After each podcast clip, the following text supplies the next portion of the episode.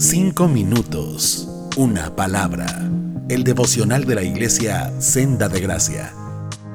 Hola amigos, ¿qué tal? ¿Cómo están? Les habla su hermano Mike y espero que todos se encuentren súper bien donde quiera que estén. En esta ocasión les quiero platicar sobre algo que leí y que también he estado pensando, he estado meditando. Es algo en lo que yo personalmente batallo muchísimo. Les soy muy sincero y les soy transparente en eso. Es algo que la verdad a veces hago caso omiso, a veces no, no lo hago, en algunas otras ocasiones sí, pero les hablo acerca de la devoción o el tiempo devocional familiar y personal. Y creo que si le preguntamos a los pastores cuando dan consejería, ¿qué es algo que detectan en los hermanos que deben de ser el común denominador? Creo que es este. La falta de oración, la falta de lectura y la falta de devoción, tanto familiar como personal. Y estaba leyendo un artículo, estaba investigando acerca de esto y, creo que tiene algo muy valioso que, me gustaría compartirles. Eh, el artículo está en Colisión por el Evangelio y se llama ¿Por qué debes hacer devocionales familiares? Escrito por el pastor Gerson Murray. Y creo que hay, hay algo bastante interesante ahí, ¿no? No les voy a leer el artículo, simplemente es algo que yo pudiera comentarles acerca de lo que leí. Lo primero que quiero leerles es Deuteronomios capítulo 6, versículos 4 al 9. Dice, Escucha Israel, el Señor es nuestro Dios, solamente el Señor. Ama al Señor tu Dios con todo tu corazón, con toda tu alma, con todas tus fuerzas.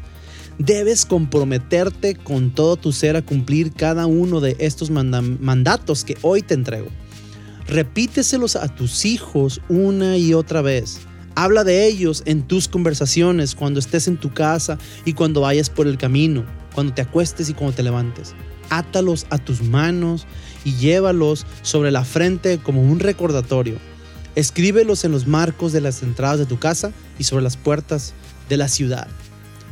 Lo primero es bastante simple y no tan simple a la vez. En el versículo 5 dice, ama al Señor tu Dios con todo tu corazón y con toda tu alma y con toda tu fuerza. Dice eh, primera de Juan capítulo 4 versículo 10, en esto consiste el amor verdadero. No es que nosotros hayamos amado a Dios, sino que Él nos amó a nosotros y envió a su Hijo como sacrificio para quitar nuestros pecados.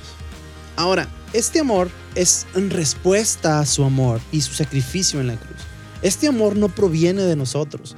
No nos enamoramos de Dios de forma espontánea. No levantamos un día diciendo amo a Dios, ni tampoco porque sí.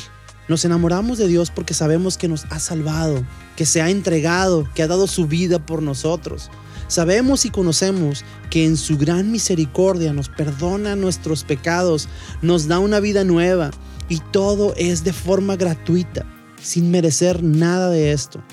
Y algo que sigue impresionándome aún más es que a pesar de que nos equivocamos cada día, Él nos sigue amando todos los días y nos perdona todos los días y nos cuida y nos provee y nos dirige y nos ama. ¿Y cómo aprendemos a amarlo más y más? ¿Cómo podemos amarlo más? Tenemos que buscarlo, tenemos que leer su palabra y tenemos que hablar con Él en oración. El versículo 6 dice, debes comprometerte con todo tu ser a cumplir cada uno de estos mandamientos que hoy te entrego. Debes comprometerte a leer su palabra con todas tus fuerzas y cuando no tengas fuerzas también y cuando no quieras también.